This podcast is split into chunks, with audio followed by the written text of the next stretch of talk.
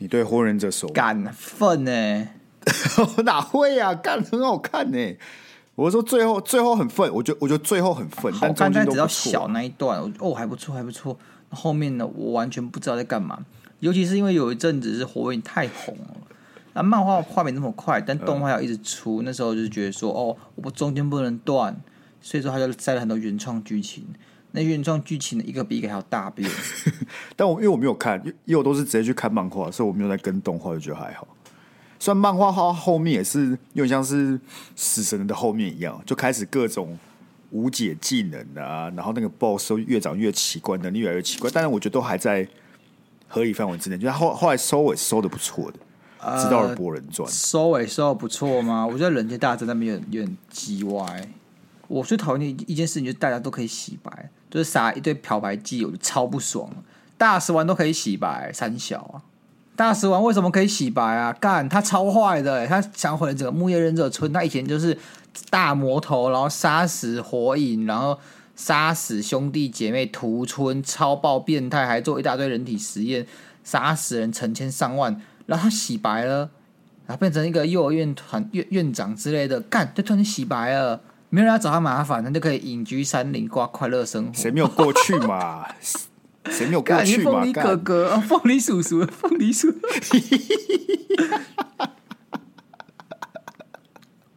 啊，不然下架嘛？你把那个 那一话下架嘛？我你到底三小？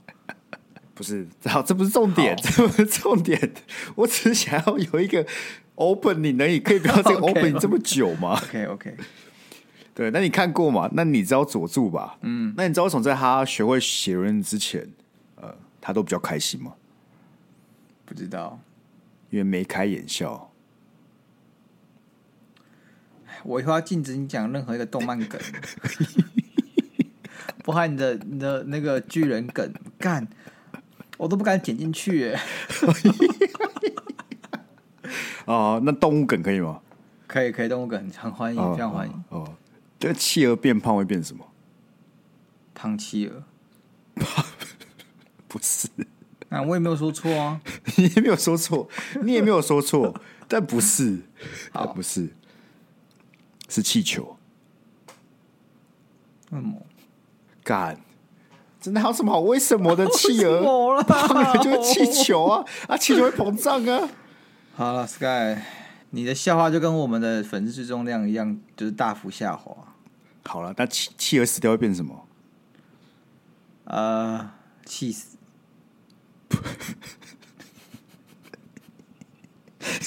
不是，虽然也好像也是合理，但不是。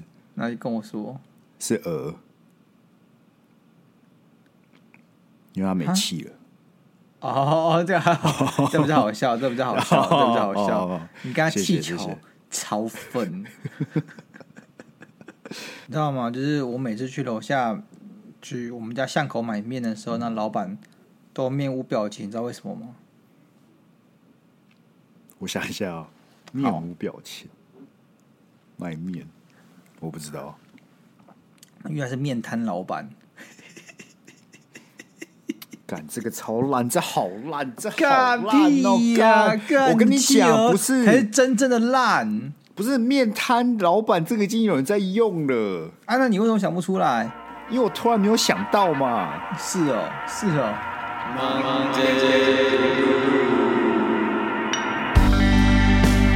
我这太辛苦，欢迎收听今天的忙。大家好，我是一开播就听到烂笑话的不开心的鸭肉。你有没有开心的一天？你有没有开心的一天？没有。哎、欸，我觉得那个连假五天我还蛮开心的。为什么？干，不用工作，不用上班，然后也不用录音，多快乐啊！是不是？你现在是不用录音会很快乐的季节，是不是？对啊。哦，是吗？我们的快乐是如此的卑微，没有必要哎、欸，太夸张了吧？那可是我最近很火爆。那、啊、为什么？在我们答应要讲那个去越南的故事之前，我没我没想说，我就今天要直接切入主题了，不然要又要聊聊很久。哎、欸，你发现我们最近的集数哦？对我们的老听众非常友善，因为每一集都破一个小时。我们最近六集每一集都破了一个小时，因为如果是新听众，他根本没有查，因为他本来就以为哦，这两个人录音就是一个多小时。但对旧听众根本是变相福利吧？就是哦，看突然以前只能听五十分钟、四十五分钟，现在每一集都加加强、加长了十到十五分钟，超级赚的，超级赚，超级赚！他们不用付出任何东西，就增加了十到十五分钟，哎。他们又没有逼你要录多录十分钟，为什么要讲的说人家是妈的捡便宜的、啊？哦，他没有捡便宜啦，只是我就只是说不知道为什么最近集数都他妈录有够长的啊！啊，同事之间我觉得是因为辛苦嘛，是因为恋爱智商室有没有？妈信真的太多了。以前不止恋爱智商室啊，以前没有信我就说好没有信，那个录个半个小时就走了。现在有信干他妈超多，而且还有一堆白痴来乱。所以就 嘿嘿嘿哦哦哦哇哦哦冷静一点哦，冷静一点哦，谁回话就说谁好不好？谁生气就是说谁了，好不好？对啊，啊你不生气，你问心无愧，就不是说你。哦，OK OK OK，不是，那我们这么辛苦，对不对？大家那个诚意也可以展现一下嘛，对不对？不是，没错。上上上一集刚割完我们的听众，这集要割一下厂商吧？不可能到现在都还没有厂商想要植入一些东西在我们节目里面吧？所以你要讲你很火爆的原因了吗？哦，其中一个是因为我们都没有拿到业配，我觉得很不爽。你就有，还没有来啊？就还没有来啊？你说还没有到账，所以都不算是不是？对，还没有还没有签的合约都不算。啊、哇，okay, 我们在此鼓励听众们，如果你有任何认识的厂商。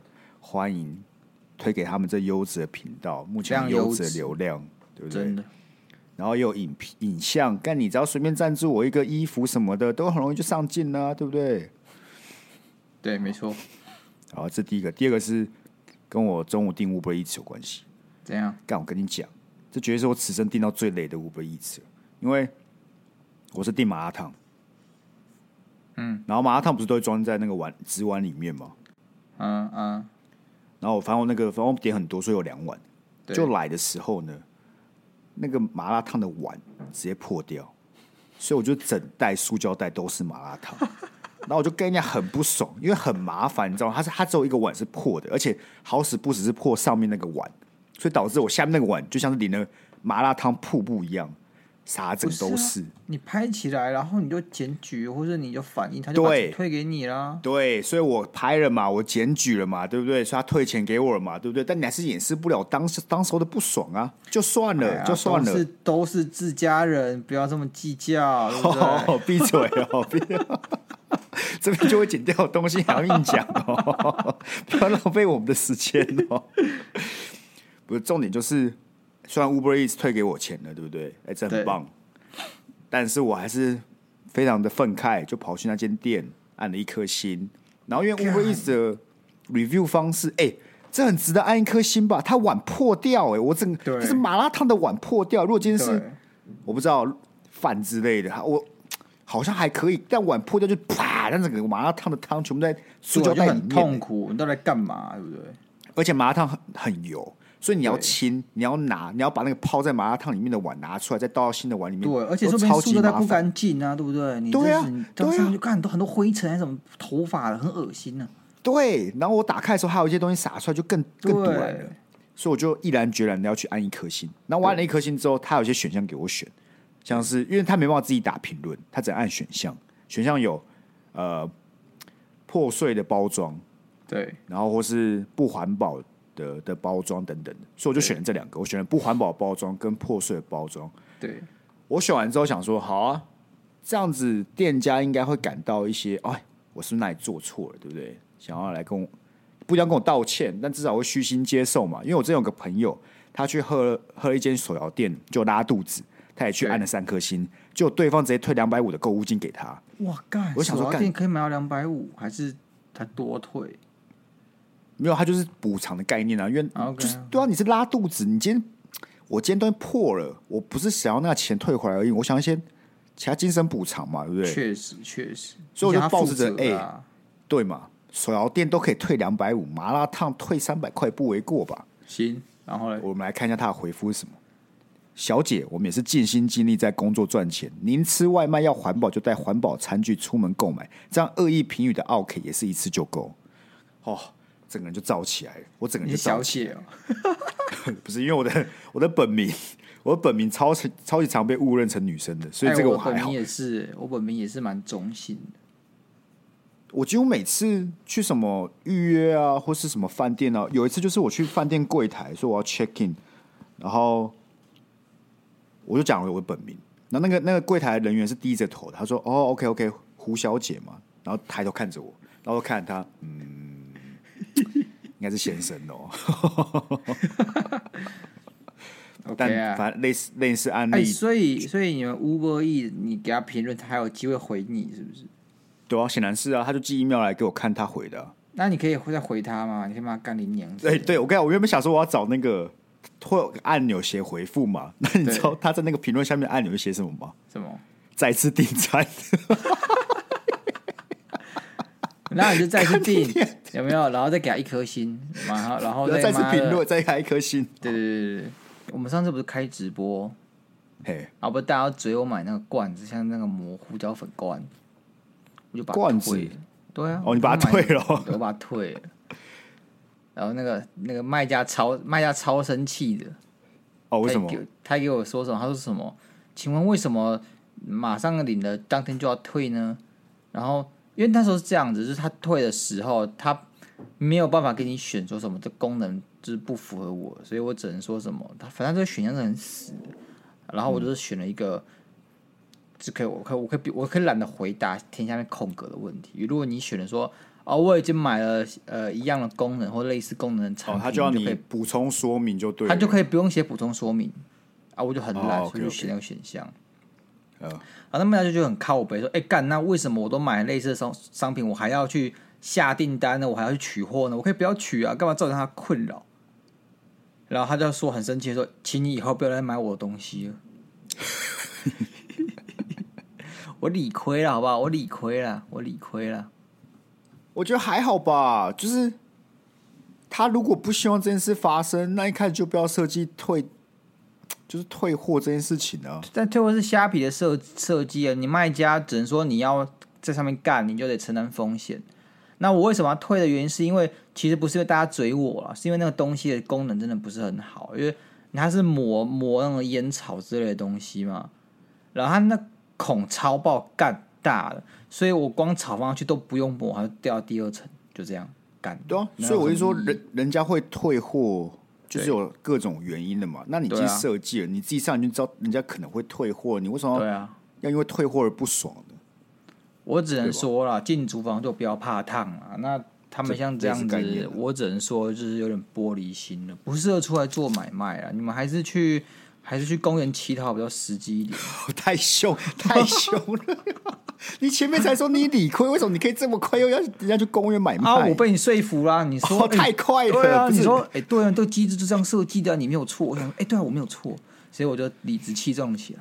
不是，可是你拿了，你马上用了，马上不喜欢，直接退货，不是比较好吗？总比你用了一两一两三天，然后觉得我跟你讲，真的不想要，把它退掉。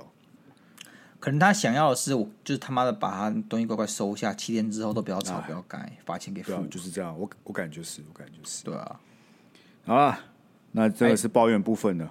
那我有件事情要跟大家分享，好多事情要分享，哎，很重要，这个是帮大家，真的很超重要的，多多重要，多重要。我记得我上一两个礼拜前有跟你讲说，我在北侧看到一大堆奇怪的印度人，对不对？呃，对，还记得吗？然后我就跟你讲，这印度人超诡异，因为那时候他跟我搭话，他说 “Hello sir”，然后我屌都不屌他，因为他穿的就是西装笔挺的，穿的很酷的那种背心，然后穿西装裤，整个就很绅士，胡子剃得非常的整齐。然后我就很怪，老实说，如果他今天是个有困难的外国人的话，他应该要背着行李，或者至少拖个行李箱，然后他可能那里找不到或者有问题了，他来问我。他都没有，他就是一身轻装，什么都没有带，然后就在路口跟人家搭讪。那他妈一定有鬼，说屌都不屌他就走。然后等我办完事情走回来之后，我又发现干怎么变多了？从一个印度里面四个印度人，他们争执。然后其中三个对不对？那跟他们同一个 skin 哦，他们体型差不多，身高差不多，然后穿着差不多。对，然后干那个肤色，还有那个发型跟胡子，都是被定制的。他们是克隆的，超级歧视的，印度人的克隆军团不是？你说哦，他们高矮胖瘦各不一的，那算了，我都不会说他们同，他我不会说他们是什么克隆人军团，但他们一模一样呢，我分不出来，他们身高体型、笑容、穿着都一样呢，那定制出来的吧？就像是有有个什么印度人加工工厂疯狂的制造印度人出来。难怪印度会变成那现在人口快变低低。啊，不要讲，不要讲。你继续啊，你继续啊，你继续吧。好了，我回归正题啊。那四个印度人，三个在围在一起，在围小圈圈在讨论事情。另外一个印度人在跟一个年轻的男子搭讪，然后我就观察，然后我还偷拍他们照片传给 Sky 看。我说干，他们一定是诈骗集团什么的。然后 Sky 就叫叫我去跟他们讲我们 Podcast 还是那耍低能还是怎样。反正 那时候我觉得他们应该是诈骗集团。然后我昨天。我在忠孝新生附近遇到一个印度人在跟一个老伯伯讲话，然后那印度人就是拿了一个像小本子的东西在写，然后老伯伯就是感觉他他感觉是个背包客，我看他有行李，然后他感觉想走，但是被印度人缠住，他不得不停下来听对方干嘛，然后我就不太爽，我不知道为什么那时候我就有正义凛然，我就怎么干？印度人太嚣张了吧，在我地盘撒野，所以我就打电话报警。哦，是哦，对对对对，嗯，然后嘞，然后嘞，就是我还要去查，然后发现干的他们原来真的是诈骗，所以新闻上其实有报，他报他们是印，对对对，他们是印度什么犯罪诈骗集团，他们怎么诈骗？他们超屌，他们是他们是魔力版的爱心笔，你懂吗？他们叫魔力版的爱心笔？他们会先跟你搭讪，然后要你玩小游戏，那你可能要猜数字或猜。形状或颜色什么的，你说魔术之类是不是？对对对，那他们其实会用很很奥博方法，就是去完成这个魔术。完成之后，他要叫你付钱，那超多五百到三千块不等。什么叫五百到三千块不等？他们自身会读心术，然后他们读人心，然后就完成这样表演，你就要付钱。哦，强迫购物就对了嘛，强迫消费嘛，就跟我记得外国什么法国还是欧洲有类似的啊，就是他会在你手上。可能绑个东西，然后再把它弄成变不见，然后你看完之后就说：“哦，要付钱这样子。”对。哦，啊，你后来叫警察来，他们有处理掉他们吗？还是你就你先离开？他们就派了两个骑着摩托车的警察过来。然后因为我刚才报那个地址呢，印度人是随机走动的，他们已经从那个地址走到另外一个地址。听起来像什么 NPC？对，NPC 像那个。你知道吗？是在那个神奇宝贝里面，他遇到你就冲上去跟你挑战。对对对对对对对。啊，反正我就跟我女朋友，就是那时候有，就是看到警察，就给他提供了线索。然后那警察他们其实不太清楚状况，他们只也不知道印度犯罪集团这件事情。我还他们不知道，他们不知道。我操嘞！当然我就拿这个新闻给他看啊，哦，他大概就知道情况，然后还指了那印度人哦严重程度嘛。对对对，敢嘲笑我就我就。追上去看，就发现警察下去盘问印度人的时候，他正好又在跟另外一个老人讲话，要拐骗。嗯、哦，重点是我，因为我就骑过去看到一瞥，那印度人就露出了尴尬却不失礼的笑容。而且因为这件事情，我不知道我走了，啊，但是因为之前新闻上是有说这件事情已经算是有被报道跟好几次的报警了，所以说这些人。就是有被遣返哦哦，OK OK OK OK，但还是很多人就对了嘛，毕竟你可以不断的遇到，也是蛮夸张的，我都遇不到哎，可能是干没有你就去干捷运站那附近一一狗票好不好？干的哎，不是，你现在是不是想要开始做高自己的人设，还是怎么样？突然变成很正义的一个人呢？我一直都是啊，我一直都一直都不是啊，没有，你一直都不是啊，是不要突然反转自己的形象好不好？我问你一个问题，我问你个问题，印度人抖内给我们吗？没有啊，对啊，那台湾人会抖内给我们吧？是不是？台湾人至少还会抖内给我们吧？没错。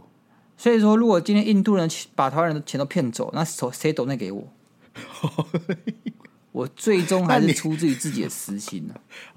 哦，那你还是想的蛮深的嘛？那是嘛？对不对？深思熟虑的一个人呢、啊。如果他刚好骗到我听众，他拿了三千块，原本是来抖那给 Monday Blue 的，干嘛骗走了？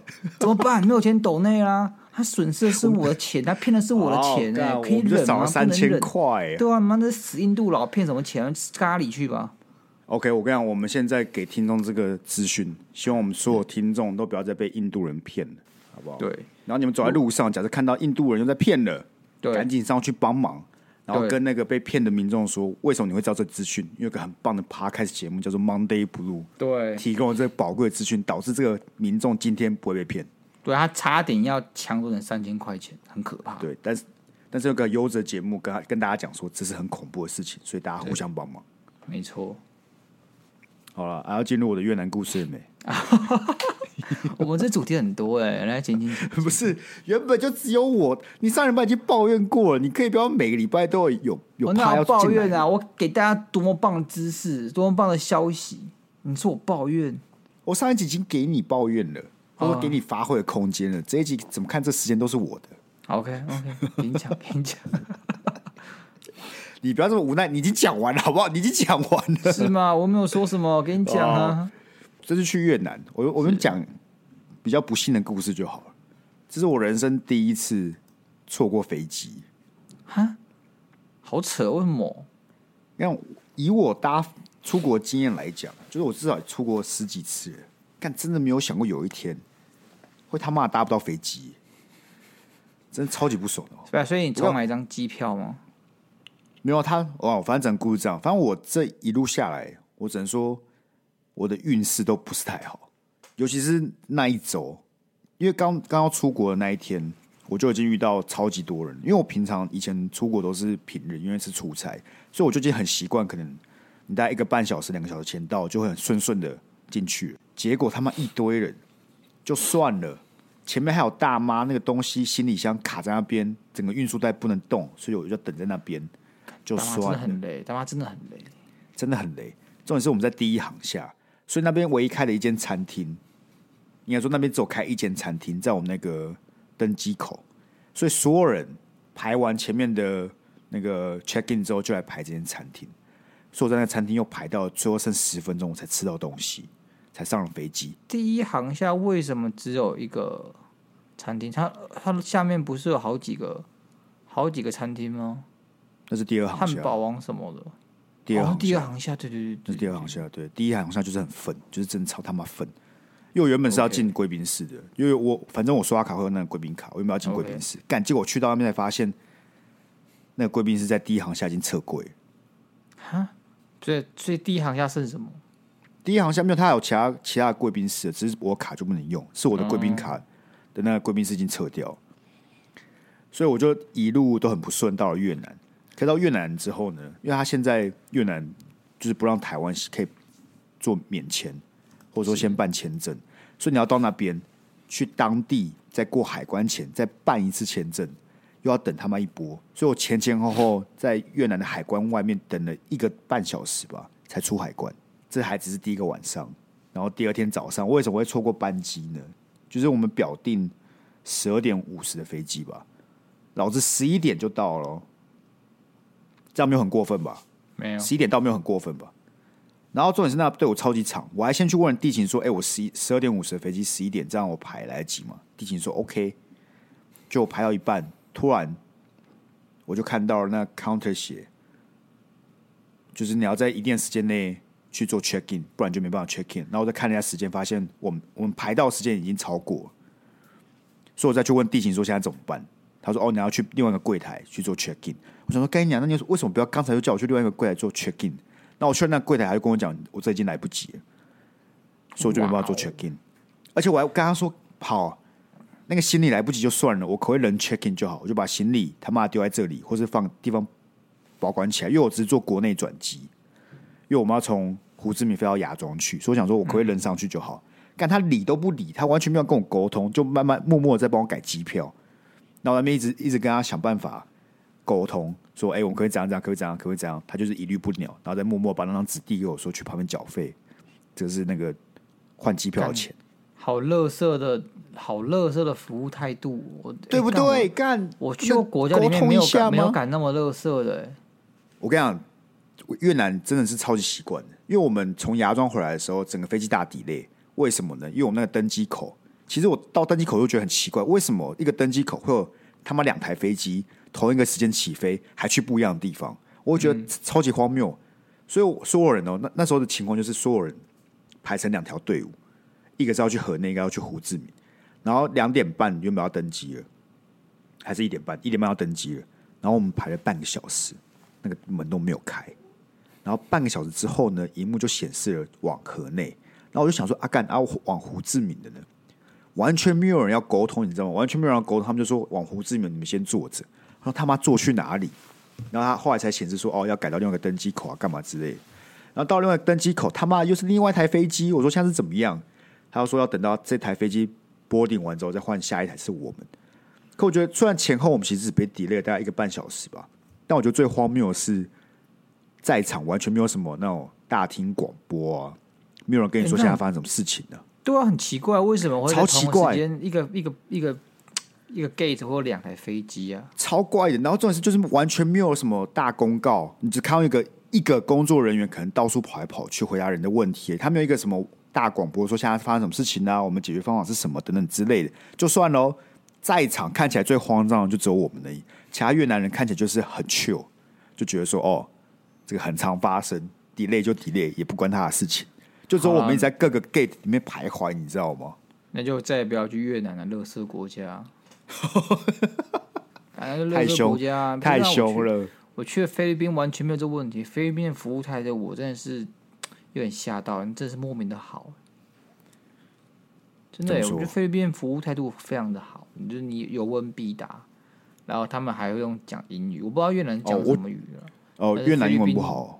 菲律宾英文蛮好的，菲律宾英文是蛮好的，所以我觉得语言隔阂是也是一个大障碍啊。对，然后反正我整趟都很衰，我连回来的时候都在衰。我们也是提早两个小时，然后我就在排 check in，然后原本是三条队伍，然后三个那个柜台，然后我就排中间这一个，感觉我排一排，旁边两个柜台突然又在开了两个柜台，你知道吗？就等于说最旁边两道可以去两个柜台，啊，中间这一道只能去一个，所以想当然尔，跟我同一时间抵达在旁边两道的人。就比我更早去 check in 完成，超级堵然，就算了。我在去海关的时候，我排那一道前面原本只有两三个法国人，法国好像是法国学生，干突然给我解压缩，哎，不知道从哪里跑出来，他们有四五个法国学生，突然就解压缩起来了。啊，你直接讲，你就是 fuck you 这样子，就算了。干里面还有两个人的 visa 不见，所以那个海关他们卡在那边就说：“啊，你 visa 去哪里？”妈的，超级浪费时间的，哦。然后我回来到台湾，就发现我们频道被检举了，所以我想说，干那个礼拜真是衰到不行的那种哎、欸。好了，Sky，我觉得好不好？想要去收金拜拜，对不对？再也不要去越南了。我感觉是，我感觉近期之内我不会再去越南了，不可能。我感觉，因为我以前出差去的时候觉得很舒适啊，就我这次去玩的时候就觉得干。没有下一次耶，真的没有下一次嘞。会不会是人那个真的太多，多到他们整个服务品质大幅下降？我觉得也有可能，但我也觉得他们本来服务品质可能就不是太 care，你知道吗？哎、欸，我不知道，我觉得他不是很在乎啊。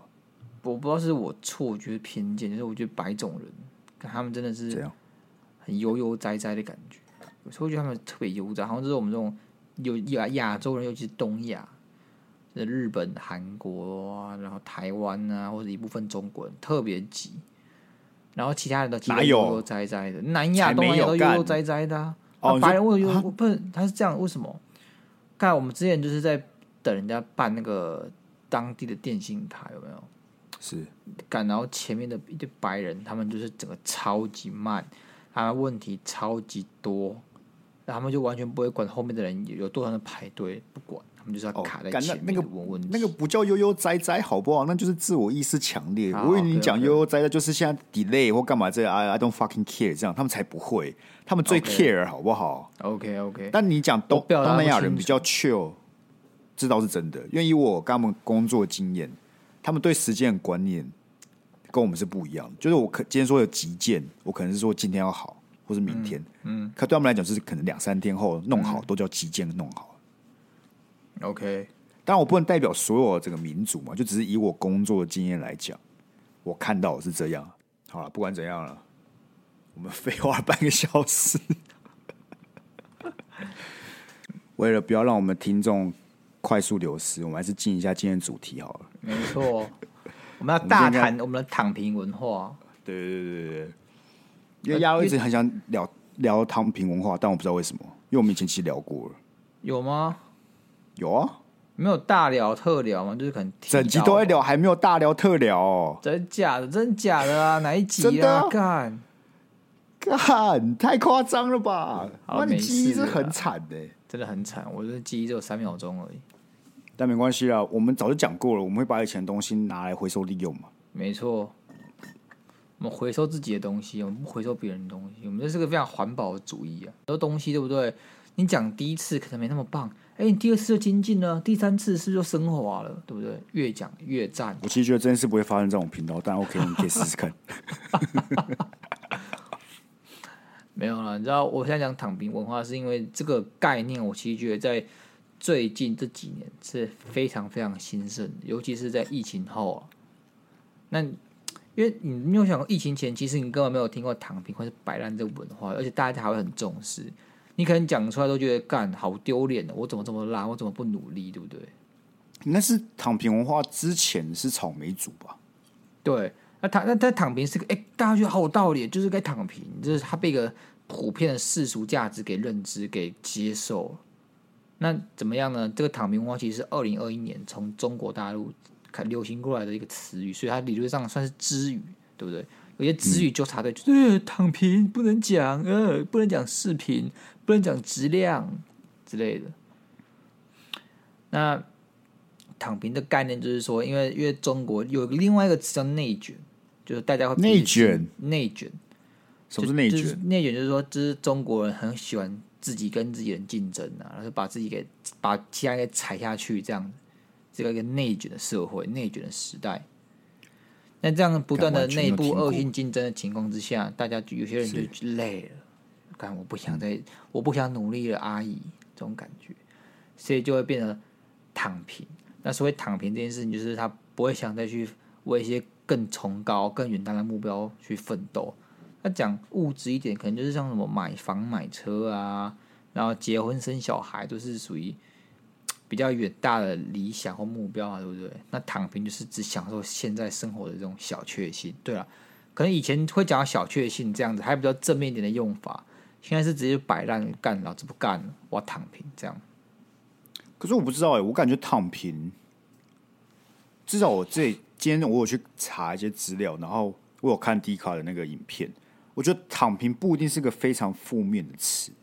它比较像是一种人生选择，你知道吗？对啊，对啊，对啊。就以前草莓族，我觉得是个比较负面的词。草莓族有点像是你就真的是要耍废、不努力，在家啃老。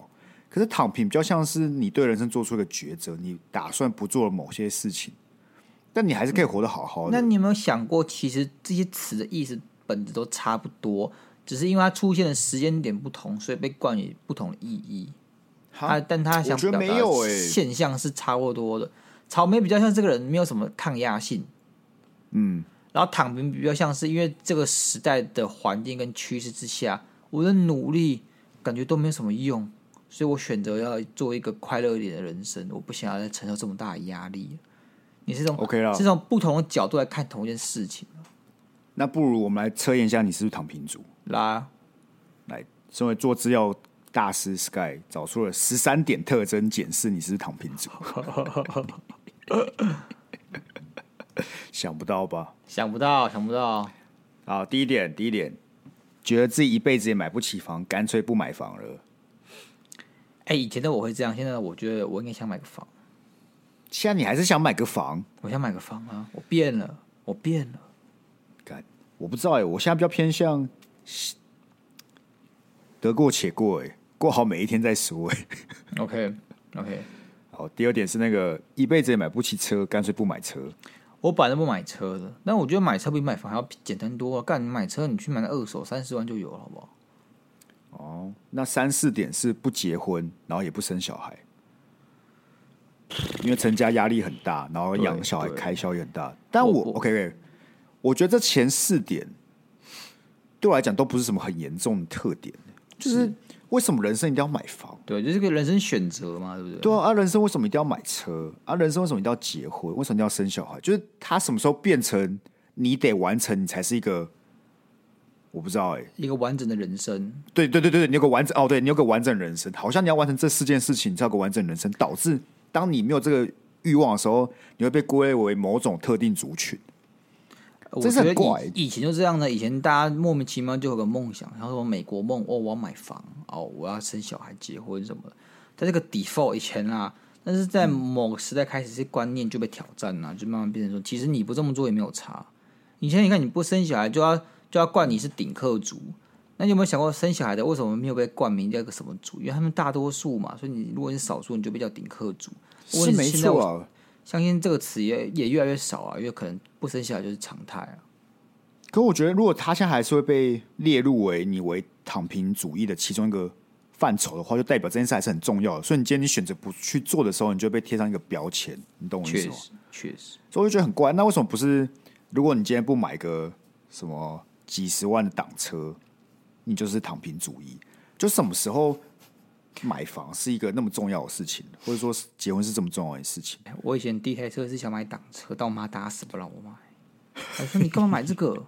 我说：“因为我我想骑啊，这是我的第一台车，我就我选择权啊。”然后开始跟他列举挡车的好，但我发现我列举不出来，挡车真的就很烂。它没有它没有任何一个优点，你知道吗？就是它跟苏克达比完全没有任何优点，它就是比较帅，就可以装逼。对对对。除此之外呢，它就真的很烂。好，我们继续看下去了。我觉得下面的可能比较偏，我自己觉得躺平主义比较相关的特征。OK OK OK。无欲无求，不常消费，对维持基本生存以外的东西毫无兴趣。没有，我超爱乱消费的。对，我觉得你没有这个，你没有这个特征。我也很爱乱消费，所以这应该不符合我们的那个。对，躺平族为什么一定要无欲无求啊？干。就如果如果你有欲有求，你就会想要赚更多的钱啊，哦、合理。你会想要更多的东西啊，你对你对生活是有有欲望的，是有需求的。可如果你今天只是单纯哦，反正我可以活下来就好了，你也不用特别去努力在干做什么事情了，是吧？确实。那第六点是，棘手稳定收入，还是觉得自己很穷，钱不够花？对啊。嗯，对啊，对，这这是躺平族的特征，是不是？谁不是？谁觉得自己超有钱的？跟我讲好不好？谁觉得自己超级有钱，有钱到妈的不用认真工作的？我跟你讲，要怎么跟我们讲？抖内给我们看就知道了，是吧？你就是够有钱，你，你可以。我有钱到可以抖内给 Monday Blue 两个废物，对，两、啊、个废物嘛，五千块我才不屑嘞！妈，抖给你们两个了。OK OK，这样我们就懂了。原来世界上是有这种人存在的，真的是有。伟杰算不算呢？爱抖呢？不是有两种嘛？一种就是真的很喜欢我们，那当然我们很感谢嘛。啊、一种就是要让我们知道说，这世界上有些人是没有这个问题的，那是不一样类型嘛。伟杰应该是属于很喜欢我们的，对对对对。然后下一个，觉得这个社会对年轻人苛刻待遇，对啊，但为什么社会要该对你不苛刻？哦，好，不要讲，不要讲，嗯、等下我们不招黑，我们要招黑。不会，我觉得还好。我不知道哎、欸，不知道。我觉得你他妈又年轻，然后又没有资历，然后什么都没有，凭什么社会不不要对你苛刻啊？不然要对谁苛刻？我觉得他指的是，可能像是很多公司上位者都是老人，就像你自己很爱抱怨啊，干，你不就很爱抱怨？对啊，什么上面都是老人，他们凭什么在那边？然后你们就被压榨，年轻人都被压榨。但我觉得这合理。没有，应该讲有两种，有聪明老人跟笨老人。笨老人就是他自己就很笨。他能坐在那个位置，是因为他屁股坐得够久，然后公司也可能也不想裁他，所以他就坐在那里，然后讲些屁话。然后聪明老人就是说，有那些老人就是他们真的会做事，那他们也是靠一路爬到这个位置的。那跟刚才那个老人不一样，是刚才老人他可能已经二十年没有再升迁了，他之所以可以坐那个位置，就只是因为公司不想开除他，就这样。那但他会专门一直讲屁话，然后占用大家的时间，然后他的思想也不进步。啊，对啊，干嘛？他这就是这个这句话意思吧？就是他我们会觉得年轻人会觉得很多老人是因为当时候台湾经济起飞的时候卡了一个很好的位置，嗯，然后他们就以那个标准来看待我们这一代人，说干你们为什么不努力？只要努力就有办法拿到要的东西了。嗯、但事实上时代背景是不同的、啊，在当时候确实，你只要在某个。技能上面，你够足够努力，你就有办法卡到一个位置，然后买到房子等等的。但同样的，呃，贡献程度换到现在这一代年轻人，我觉得不一定是可以实现的，或者说大部分都是不会实现。但我想讲的是，这是单方面事实。但我觉得从另一个方面来看，我我觉得这个社会给年轻人其实有更多发展空间。你自己想想看，尤其是我们在做这 IG 之后，很多 IG 上面的一些高中生、大学生，是 YouTube 上面的高中生、大学生，在我们爸妈的年代，根本不可能会有这种情况发生的。你今天只要是个，你可能对某种技能特别擅长，或是你的表演欲特别强，或是你特别有创意，你都有办法不用太多的成本之下获得很多流量。这件事情在以前是很难发生的，没错。所以在某些方面，确实这个社会对年轻人很苛刻，但但在某些方面又给人很多年轻人不一样管道去翻转他他们的阶级。你的资源差的非常非常多。你现在只要能善用工具跟资源，你可以打趴九十九趴的老人，因为九十九趴的老人都完全不会使用这些资源。像我爸，他完全不会 Google，也不会用维基百科，都要讲他太痛苦，他们他的那种学习成本很高。但对年轻人而言，那东西就只是打开电脑，然后浏浏览一下、搜寻一下，就可以唾手可得的东西。你只要善加利用，你马上就把那些老人全部打趴，你懂吗？他们他们会越来越没有那些本钱跟你争斗，你会越来越懂得使用这些资源，你其实是。很有优势的，但是你就你可能会觉得不公平是，是啊，干我那我这么会用，他们什么都不会用，为什么他们还可以在位置上？没有办法，没有办法，这个，就是因为他们年资就是比你高。对啊，但我觉得就是你今天就要在这个既有的框架之下去找出你的出口。对啊，所以这句话听起来很干话跟鸡汤。但我就举个例子，像我之前很久以前有在看那个影片，是一个高塔作业员，中国的，他其实就是拍他高塔的一天呢、啊。那他那个就是高空作业，然后是他们做那个。吊吊房子等等之类的，对。那你说这个东西在以前，这个人他有办法做出什么更大的成就吗？虽然残酷来讲不太可能，他可能终其一生就是一个高塔的那个驾驶员，然后领那个薪水。嗯、但现在这个世代，他有办法靠 YouTube、靠影片去获得更多的收入也好，或是流量也好。其实，在你的角度去切入的话，像这个世代的机会是真的很多。没错，对吧？就你不再会因为你是什么阶级，或是因为你是什么职业，导致被僵固在那边。当然，我们要否定，我们要否定什么呃，你的出生背景，或是你的资源等等的，你的起跑点比别人还要晚，这件事情会影响到呃，你可能现在发展等等的。其实这件事，我觉得我跟亚要看的是最多的，尤其是我们在的产业，你就看到很多人，他们真的就是出生背景比较好。然后把他们带到了这里。那进来，既既然这条路会长这样子，那你就应该去找别条路。你不会因为出生的背景资源去限住、限制住了你的成长嘛？对不对？就是我觉得，与其抱怨人生不公平，不如试着在不公平里面找出自己的出路。因为人生就是不公平，你再怎么抱怨，它就是不公平。没错，胡三料，你说的对。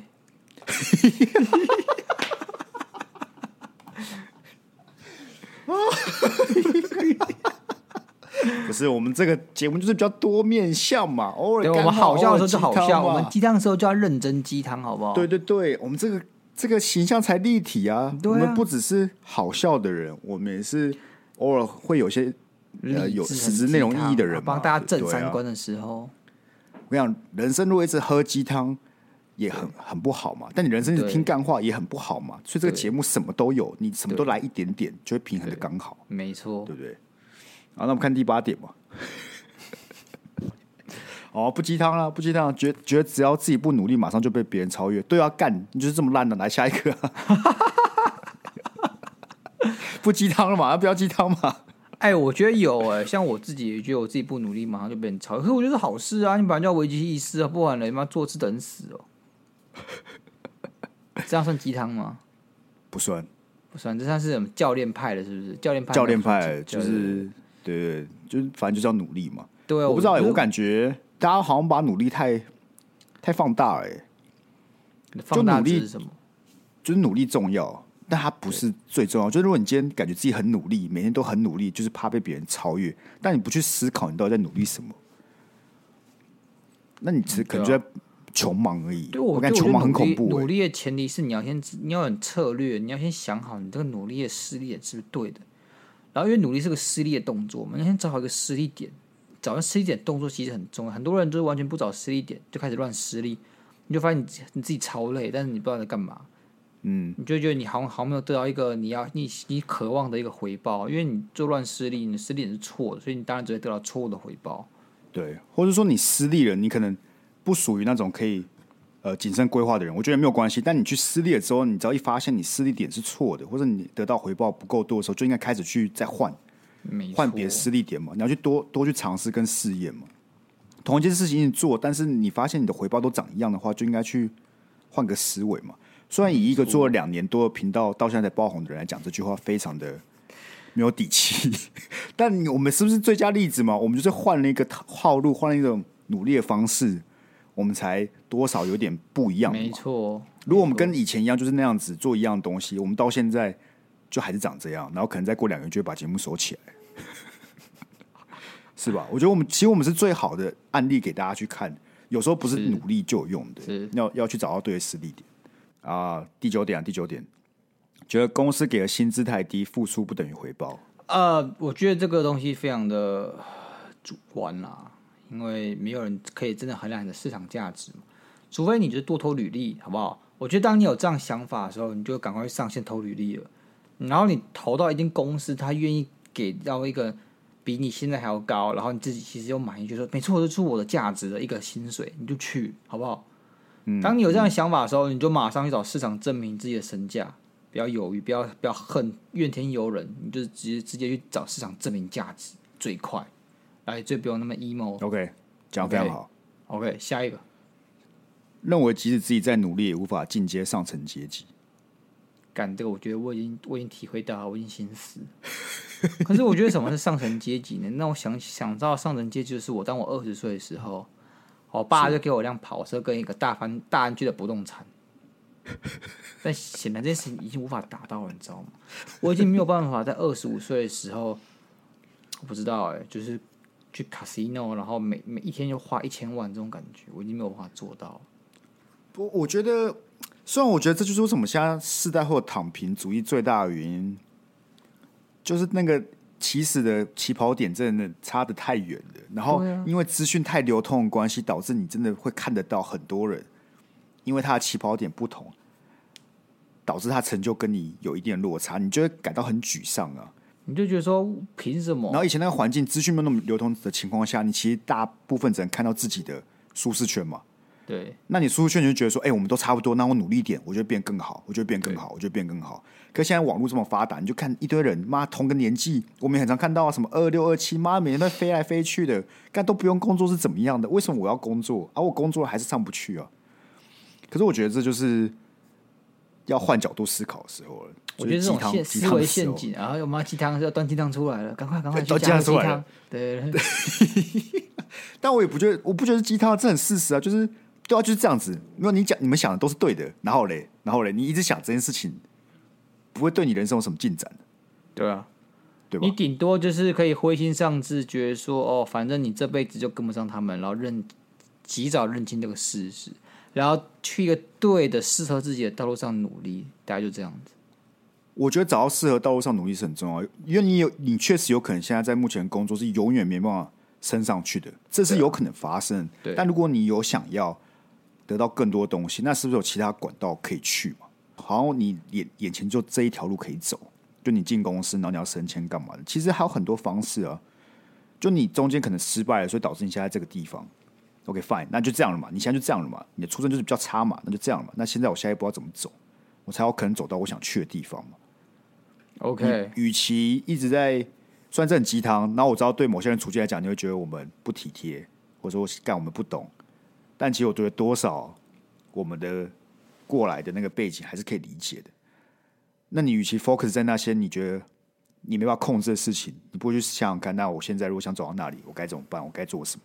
好，下一个。呃，第十一点，不想社交，因为觉得浪费时间、浪费钱。对，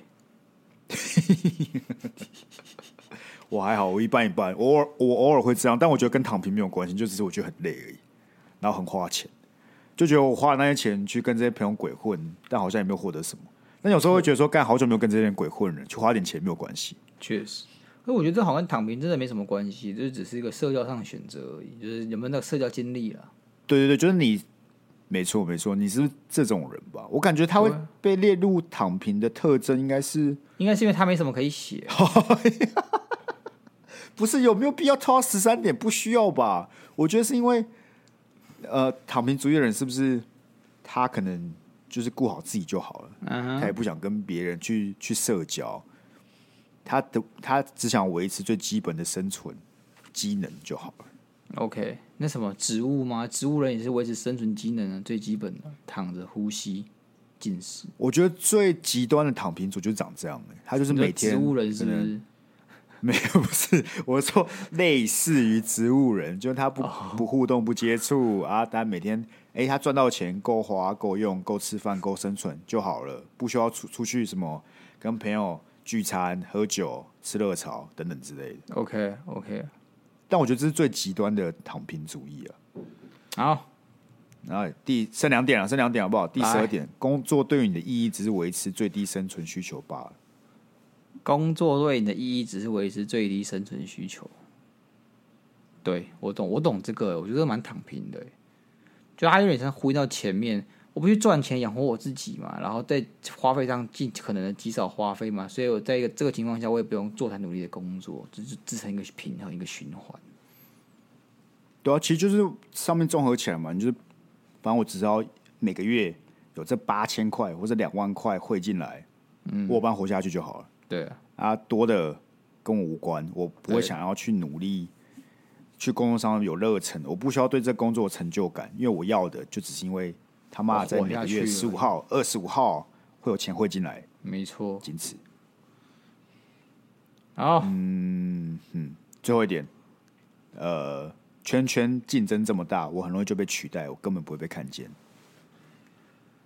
我觉得这已经不是躺平了，这有点像是很消极人生，是不是？太自卑了吧？可是你不觉得偶尔会这样吗？我其实有经过这种很 emo 的阶段呢。我有啊，我有啊。就，就你会发觉得说，我、哦、干，好像再怎么努力，也就是这样子嘞。就我感觉我已经很努力了，也就这样子嘞。我以前就会觉得 MA 很屌，然后有有阵子就觉得干 MA 其实就是他妈，就是一群挂个抬头上有点优越感的一个职称而已。你看，那每年有几百个 MA。然后你这个，你今年 MA 没了，你下你下一年又有其他 MA 进来，每个都跟你一样屌，每个都比你屌，你根本就不特别，你根本就不特殊，他只冠个名字，然后让你觉得你好像自己比较备受期待，但事实上呢，其实也不一定，你可能根本根本就没人在乎你是谁。哦，我觉得我我最我最实际啊，因为我以前是在小公司工作，其实那时候不会那么严重，因为你可能每个人都认识嘛，然后每个人都知道你是谁。然后像我现在进这个外商是大公司，嗯，尤其是我的 team 的性质关系，就我现在走进那办公室，不会有人知道我是谁，那也不会有人知道我在做什么，那也不会会有人知道我贡献是什么，然后甚至我贡献也不是特别重要嘛，所以我其实那那种感觉其实蛮蛮深刻的，就是我我也感觉我很容易被取代，也不会被看见，但我换个方面想想说，那也没有差，反正薪水会进来就好了。哇，你也躺平一族了。不是啊，反正薪水，这薪水我是满意的嘛。啊啊，反正你们看不到我，就这样嘛。哎、啊，会怎么样嘛？不是啊，薪水我反正跟够我花就好了、啊。我后来其实有建立一些比较健康，或是比较消极的一些内心措施啊。我第一个呢，就是跟自己讲说，我自己不重要，随时都有人可以取代我。我根本就他妈不重要，不要把不要把自己想太重要，不要把自己想独一无二，之后我可以担任这个位置、这个任务，其实根本没有哦。嗯，那你这样想的时候，你就不会对自己有太大的压力或者太太多期待，然后觉得要做到一个完美啊，有这种完美主义者的倾向出现，其实就就比较好，就不会有那么焦虑的情况。然后你就可以比较呃有效率的把事情给完成，因为你就少比较多这边焦虑挣扎的一些时候。那过来就是第二件事情，是我遵循两大原则的工作。请说。第一大原则是把工作做完。嘿。第二个原则是不要被骂，就这样。把这工作做完就是老板叫你做什么，你就把它列下来，然后在他给定的面、给定的时间前把东西扔出去。这个就是把东西做完。那不要被骂，就是老老板的，你要抓好老板的那个底线在哪里，然后你就是要做到底线以上。做到底线以上的话，他就觉得好。Pass 通过，那每个老板有不同的这个标准，你要自己抓一下，好不好？要自己把它抓抓到那个标准，你不用把它抓满到一百分，你就是过那线，你就 OK 了。你这样就是符合躺平族的特征呢。对，那那有些老板，那有些老板特别重要，董事长他叫你做事，那你就要加把劲。如果你想要晋升或者有更多被被他看见机会的话，你就要在那个地方特别努力，然后把把他 priority 拉高。你可能就不能是什么刚好通过，你可能要让他 impressive 这样子。可你就不是这样啊？还是你是？呃，那个我就会我就会啊。其他的话，哦我就会，我就把我的那个产能给拉低一点。哦，理解。啊不，因为你就不，你你的你的产能就这么多，你不可能每个都做一百分，不可能，对不对？OK，那这样这十三点看下来，你觉得你是个躺平族吗？我还好，我觉得我心态是在该躺平的时候是躺平，不该躺平的时候就得站起来。我们这个大方方能屈能伸嘛，对不对？我们要去审度这个时刻，我们要评估衡量一下每个 moment 应该怎么做，能做什么，还是要想一下。我躺平不是叫你没脑，好不好？靠腰不是，所以综合来讲，你就不是个躺平族嘛？我希望我可以这样讲吧？我只能说好不好？我还是有一些心法，可以在我要可以躺平的时候顺利躺平。我要跟教给大家三句话，好不好？是就是你躺平的时候非常好用的三句话，可以让你躺的时候心安理得。第一句话就我就烂，我觉得这句话被大家用用了很久，但其实这句话是我高中的时候我们发明出来的，那时候原型叫烂，通常是在骂那些不上进的同学。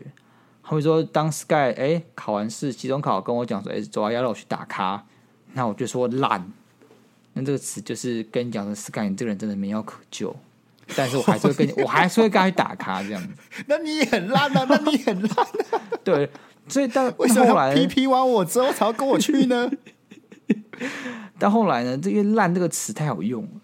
那后来就在我在大学的时候，就变成我就烂了，怎么样？我就烂呢、啊，就别人会骂你烂嘛。那、嗯、这时候你就会想要回嘴，就是说：“哎、欸，我就烂，怎么样？”干，这时候你就有个可以顺利躺平的一句话，叫“我就烂”。但这种话可能你可以跟朋友间嬉笑怒骂的时候可以用一下啊。老板在骂你的时候，你就不能那么讲，我就烂，你真的会死的蛮惨。那就没有用，对对对对对那就没有用，你这句话就没有用啊！哎、欸，为什么？你这种今天没有交报告，那、啊、我就烂呢？哦，没有，我跟你讲这个东西对对小主管可以用。哦，小主管可以用，是不是？你你怎么做是这样？然后就干，我就烂嘛，我哦干，你这种我最讨人厌了。这种这种就是。你你当你们还有点朋友关系的时候，对不对？还是可以用。是，但如果你们是这种纯上司关系要干，就真的不要用。就上司基本上没有可以让你躺平的时候，就是你至少不会躺的这么心安理得。那其他两句话是什么？其他第二句话，第二句话是我在这个有一次生死关头中领悟出来的。这个故事是这样的：那时候我们是宵夜，嗯，跟朋友一起去吃这个。阿财虱目鱼肚吧，我好像这个名字，然后开到很晚。是，然后这时候呢，就是前面有排队的这个队伍上有个彪形大汉，跟他超高，应该有一百八十五公分以上，然后整个刺光头，嗯、他光头上面还有刺青，整个就是很我们的混混社会的兄弟这样子。是，然后这时候呢，就就个神经病，就他真是神经病，我觉得应该有精神障碍了，他不知道从哪里出来，就在马路对面一直唱歌。然后他越唱越近，你知道吗？就跑到队伍旁边唱歌，嗯，然后就唱了很大声，又很吵又很难听，而且那时候已经是十二一点了，所以那个刚刚讲到那个很快的大哥就不爽，说说：“哎，在唱什么？”啊，然后他们两个吵架，他就那个大哥跟那个神经病在吵架，啊，大哥就就就揍就揍那个神经病一拳，就往他头上扒一下，然后那神经病的眼睛就喷出去。他 什么？那，那神经病眼眼睛就喷出去。哦哦哦哦，OK。他显然受到很大的刺激，是。然后就跟他对他讲：“你打死我好了，你打死我好了。”然后开始除了他讲完之后，还开始又咒骂蔡英文什么之类的，然后就消失在这个巷子的尽头。过了不久，警察就来了，他可能跑去报警吧，还是怎么样？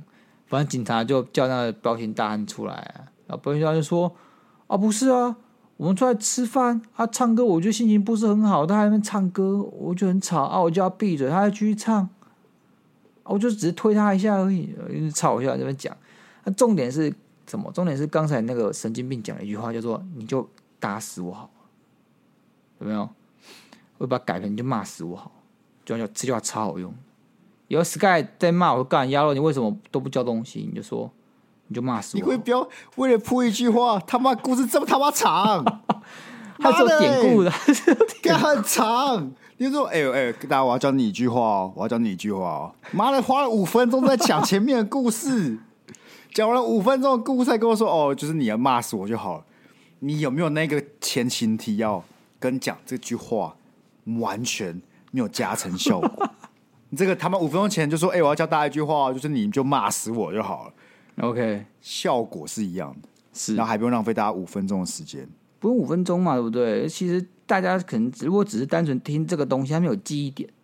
大家听完我刚刚的故事有典故之后，哎，看都记起来了。很有点像是老师要循循善诱的教你，他也要讲故事啊，有没有要讲典故啊？学生才听得懂。他如果突然讲跟一个成语，然后不讲他典故，就是囫囵吞枣。OK，你听也学不起来，对不对？你现在是把成语跟你就骂死我吧 这两个的复杂程度在做比较，是不是？对。那成语为什么需要典故？是因为成语你可能看这四个字，哎，什么叫做囫囵吞枣？哎，我不懂，我不懂什么叫囫囵吞枣，所以他妈要个故事，你就骂死我好了。谁听不懂？谁？你就举个例句，谁会看不懂？会需要我们有个彪形大汉跟一个神经病互殴之后，甚至那个神经病是说你就打死我好了。他妈的，你是自己改的词才有这句话的。那我只能说，我们还是可以增加一点记忆点啊！记忆点就是我们被浪费了五分钟。我严严厉的警告你，下一句话不准再他妈讲五分钟的故事，才跟大家讲说那句话是什么了。下一句话其实一个小故事，很短。我不知道 Sky 记不记得，那时候我们要可能刚录了前五集吧，忘第几集，我们在票选，我们要拿哪句话当做我们的节目的这个口头禅？对，到最后结果是碎哦。但其实根本还是没有在用室友的这句话，对。然后那时候我们还有个中心叫什么？叫做那也没有办法。大家就这句话就是那也没有办法。所以当你各种责骂来的时候，来、你骂我看看，我三句都可以用。哦、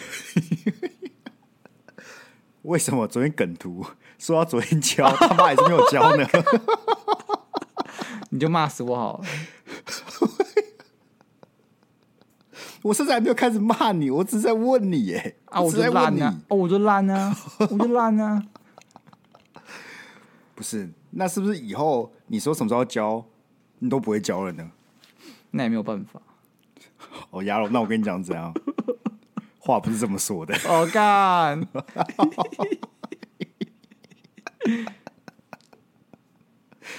继续请了啊！你继续请了啊！没有关系啊！我没有请了，是你请了我，我躺平给你了哎。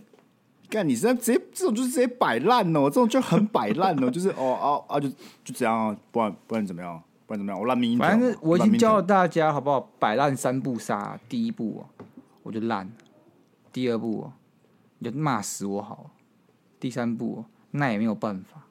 OK，我站在这个另外一边的角度，跟各位听众慎重警告。有事没事，千万不要用，千万你他妈用了被扁哦，你就去找鸭肉，因为我保证你 一百趴会被扁。我只能说这三步是因为这三步下的作力很强，好不好？你那个使用时机要慎选。你对妈妈还可以用，你对妈妈还可以用，那你对你对老师可能还可以用，关系好一点。你对你的长官用这句话。找死好不好？找死！我跟你讲，我跟你讲，这三不杀哦，我不知道到底你会杀到是对方还是他妈你自己哦。对你摆你摆烂三不杀没用，好像找死三不杀，把自己给 杀了。我看我跟你讲，如果你有办法把这三句话都一次用完了，还活活得好好的走出来，那我非常佩服你。今天鸭肉用了这三招都还活了下来，是为什么？因为他用 Line，他如果在我面前。我讲什么，他就回这三句。他妈的，今天叫警察就是就是鸭肉了。OK 啊，OK 啊，好不好？教是教了，还、啊、要不要用哦？各位想一下，好不好？想一下。好了，我等下再给你那个，就已经发完了，就已经发完了。其实我们这个躺平主义啊，我不知道哎、欸，我感觉做个做个做个小总结啊。就我觉得躺平的大概念，我是觉得没有什么差的，就是大家当躺平族，我觉得我没有，我觉得没有什么不好。OK，就人生的目标本来就不要被社会给框架住了，不要觉得社会一定要你做什么你就得完成什么。但我觉得比较不好的躺平族，就是那种最最极致的躺平主义，就你可能对生活已经没有任何的希望啊，没有任何的憧憬啊。这也没有不好，但我觉得是可以尝试看看，再去点点点燃那些热情的。对，就不一定是什么远大的事情啊。人生本来就不是每个人都要完成什么哦，超大去买地堡啊，去买什么。简单的小公寓啊，干一定有其他事情给你做嘛。像我现在人生转移热情而已啦。对，转移你的目标，转移你的热情，不要把它放在别人对你的期望。对，别人期望你完成了什么，干这一点都不重要。重要是你自己有没有什么特别想做的。像鸭肉就去买什么六千块核桃啊，别人觉得很奇怪啊，但他还是买了，因为那是他热情之所在啊，对不对？对嘛，对不对？都对啊。虽然我们还是会嘴，我们还是会嘴，但那又怎么样的？对啊，就是最后最后送给大家了，好不好？OK，那一样哦。我们那个 Apple Podcast 四点七颗星，还是需要大家帮忙去往上提升了，好不好？没错。那我们留言啊五颗星，然后我们都会在恋爱智商是把留言念出来。那另外就是我们的抖内也有开启，所以你抖内容我们都会放在我们现实动态，让大家看看我们最爱的干爹干妈。没错。好，那今天就先到这里，我们就一样，下次见，拜拜。